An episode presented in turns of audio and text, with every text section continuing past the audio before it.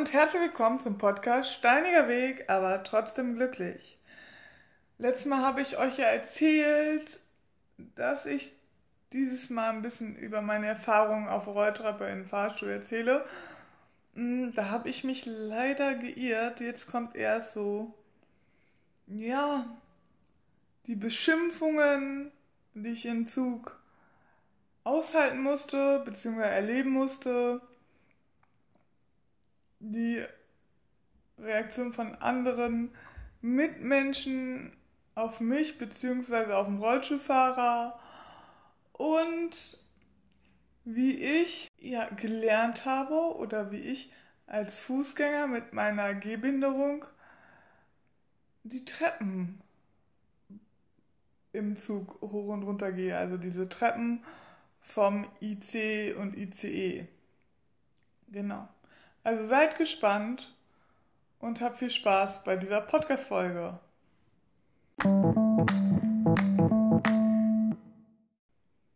Sind wir in Berlin angekommen und da ging es dann alles wieder von vorne los. Dass wir nur halt umgekehrt, dass wir ja aus dem Zug wieder raus mussten. Und ähm, da haben sich natürlich alle Menschen vorgedrängelt, auch, auch wenn wir schon so standen, dass da eigentlich keiner mehr durchkommt, weil im Zug sind halt die Gänge relativ eng, also in so ein IC, haben die sich trotzdem, sind die trotzdem noch über den Rollstuhl gestiegen, also eigentlich über mich gestiegen, um einfach schnell rauszukommen. Aber so weit zu denken, dass wenn ein Rollstuhl da ist, dass auch eine Hebebühne da ist, dass sie gar nicht aus dieser Tür rauskommen durch diese Hebebühne, so weit konnten die gar nicht denken. Dann haben sie sich aufgeregt. Dann so, hey, ich muss jetzt aber hier raus, ich habe einen Termin. Äh, ja, aber der Rollstuhlfahrer muss auch raus. Und sie sehen doch gerade, dass es nicht geht. Und Verständnis haben die dafür nicht. Da kriegen, werden eher noch böse Schimpfwörter zu einem rübergeschmissen, böse Blicke oder weiß ich was. Statt, die könnten ja auch einfach durch diese Schiebetür gehen zum nächsten Waggon und da aussteigen.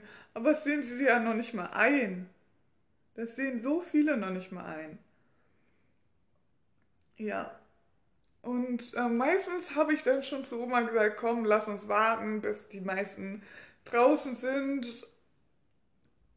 Ähm, dann haben wir nicht so den Stress und nicht so den Druck, weil ich hatte keinen Bock, immer so blöde Sprüche abzukriegen. Und ich wollte auch nicht, dass die anderen auf mich immer warten müssen und so. Obwohl wir es gar nicht groß bestimmen können oder konnten, ob wir jetzt als erstes als letztes oder zwischendurch aussteigen. Weil wenn die ah, Hebebühne davor ist, dann ist die Hebebühne davor. So, und dann ist es logisch, wenn er mich einfach ja, rauslässt. Genau, und runterlässt. Ja, aber selbst als Fußgänger habe ich schon oft die Erfahrung gemacht, also ich bin ja auch äh, später dann alleine Zug gefahren mit meinen, ähm, ja, nach Berlin oder so. Oder jetzt fahre ich, weiß nicht, öfters mit meinem Bruder, wenn wir nach Berlin fahren oder so, mal. Und da ist es uns auch passiert, dass ich, ich hatte kein Gepäckstück bei mir, also das hatte dann, glaube ich, schon alles mein Bruder gehabt oder hatte ich schon auf dem Platz, aber die Menschen, also ich finde, man sieht, dass ich eine Behinderung habe, so wie ich laufe. Mir kann keiner sagen, also ich finde, dass mir keiner sagen kann, dass man das nicht sieht, wenn ich laufe. Dass viele mich wegschubsen oder wegdrängen, weil sie schnell vorbei wollen und so. Mm. Und mein Gleichgewicht zu halten fällt mir sehr, sehr schwer. Also ich kann es mittlerweile gut und ich kann das meistens auch gut ausbalancieren. Also es kommt halt immer auf den Untergrund an und wie stark meine Spastik ist, wie viele Menschen da sind und und und. Aber in diesem Zug, wenn der Zug fährt, durch Kurven fährt und weiß ich was, fällt mir das halt sehr, sehr schwer. Ich muss mich meistens immer an den Sitzen festhalten. Wenn ich zum Beispiel, wenn ich von unserem Platz auf die Toilette gehen will, nehme ich sowas schon als Herausforderung, den Weg zur Toilette zu gehen, ohne mich an einen Sitz festzuhalten, um ja mein Gleichgewicht mehr zu üben oder so. Aber ja, wenn dann jemand kommt, der schnell vorbei, sich vorbeidrängen will oder so, ist es, passiert es halt, kann es auch passieren, dass ich schnell hinfalle oder so. Das Gute ist halt einfach da in diesem Zug, dass die Gänge sehr eng sind, dass ich mich wieder festhalten kann oder so. Oder wenn ich meistens auf dem Schoß von jemandem falle oder so. Aber das ist auch sehr unangenehm. Und für mich auch ja, peinlich irgendwie.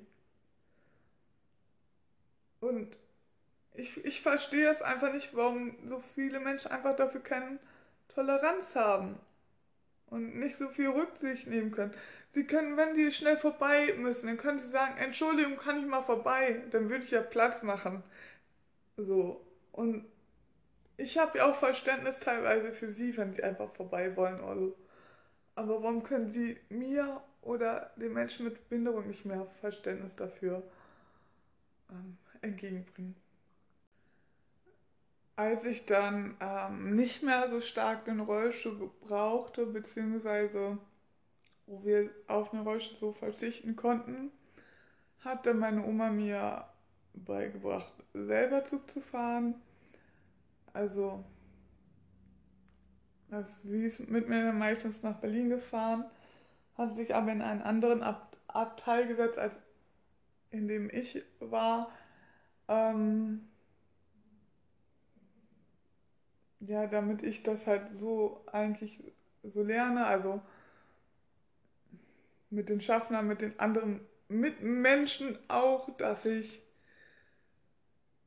ähm, meine Schnauze aufmache, wenn die mich nicht fair behandeln und, und, und, beziehungsweise, dass ich auch einfach mit den Sprüchen lerne umzugehen, wenn auch einfach keiner in meiner Nähe ist, den ich kenne oder so. Ähm, ja, weiß nicht.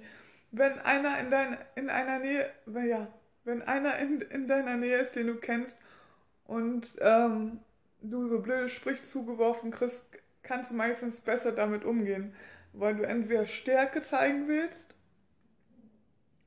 oder weil derjenige ähm, ja gleich zurückflaumt, also der, der dich da begleitet. Meine Oma kann beides. Sie hatte, oh, hat immer einen Spruch auf Lager, den sie dann ja zurückprallt. Oder auch einfach still sein und je, also mir hat sie dann gesagt so hör nicht hin oder der hat keine Ahnung oder irgendwie so irgendwas Tröstendes. Aber meistens gibt einen das halt einfach stärkt, wenn du jemanden hast, der bei dir ist. Und wenn du alleine dann unterwegs bist, als Mensch mit Behinderung, so ist es halt mir ergangen, und du dann diese Sprüche abkriegst, weißt du halt nicht, wie ähm, du damit umgehen sollst und teilweise bist du halt auch viel verletzender denn in dem Moment. Ähm, natürlich kann ich heutzutage viel besser mit diesen Sprüchen umgehen. Aber eher, weil ich es gelernt habe, weil ich es nicht anders kenne. Und weil ich mich jetzt selber mehr gefunden habe, beziehungsweise das Leben besser verstanden habe als Achtjährige oder Jugendliche, da sieht man ja halt alles noch anders und sammelt ja noch mehr Erfahrung als mit ähm, ja 18, 20, 30 so, ne? Ja.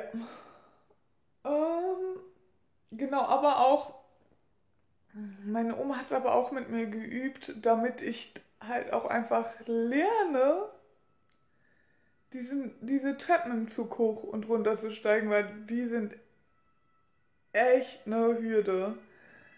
Ähm, erstmal hast du meistens einen sehr großen Spalt von der ersten Treppestufe bis zum ja, Bahnsteig. Und da hatte ich immer Respekt vor. Und dann hast du noch nicht mal so ein Geländer, wie du das bei der Treppe gewöhnt hast, äh, gewöhnt bist, dass du, dass das Geländer neben dir die ganze Zeit entlang geht. Sondern du musst dich noch so komisch auf der Treppe eindrehen, dass du dich da gut festhalten kannst. Mm. Dann sind das halt auch noch so Gitter meistens, wo ich, wo für mich eine große Stolpergefahr herrscht. Dann sind die meistens noch sehr tief. Was für mich auch sehr gefährlich war, wenn's, wenn ich runtergehen musste. Ja, und dann hat man ja halt meistens noch so Gepäck mit sich, ne? Also früher hatte ich dann einen Koffer noch und den habe ich dann halt erst oben stehen gelassen und bin halt erst runtergegangen und dann runter zu heben. Was aber mir auch nicht le leicht fiel, weil halt immer noch dieser Spalt da war vom Bahnsteig bis zum Zug. Und dieses Rüberbeugen, ohne so einen Ausfallschritt zu machen, um Sicherheit zu kriegen, war für mich echt schwer weil so konnte ich mein Gleichgewicht halt überhaupt nicht halten. Manchmal haben mir Passanten geholfen, aber manchmal halt auch nicht. Da habe ich wieder diese scheiß Sprüche gekriegt. Also es war immer sehr unterschiedlich und ähm, meistens hat man halt aber auch so blöde Sprüche gekriegt von Berufsfahrern, die sehr viel beruflich fahren müssen. Und ja, Jugendliche will ich nicht sagen, aber schon zum Teil auch Jugendliche, obwohl das sehr gemischt war. Meistens eher von Berufsfahrern so. So, das war's wieder mit dem Podcast Steiniger Weg, aber trotzdem glücklich. Ich hoffe, euch hat diese Folge gefallen und ihr seid nächstes Mal auch wieder dabei. Wenn euch dieser Podcast gefällt, empfehlt ihn auch gerne weiter an eure Freunde, Familie und Bekannte. Darüber würde ich mich sehr freuen. Also habt noch eine schöne Zeit und bis dann. Tschüss.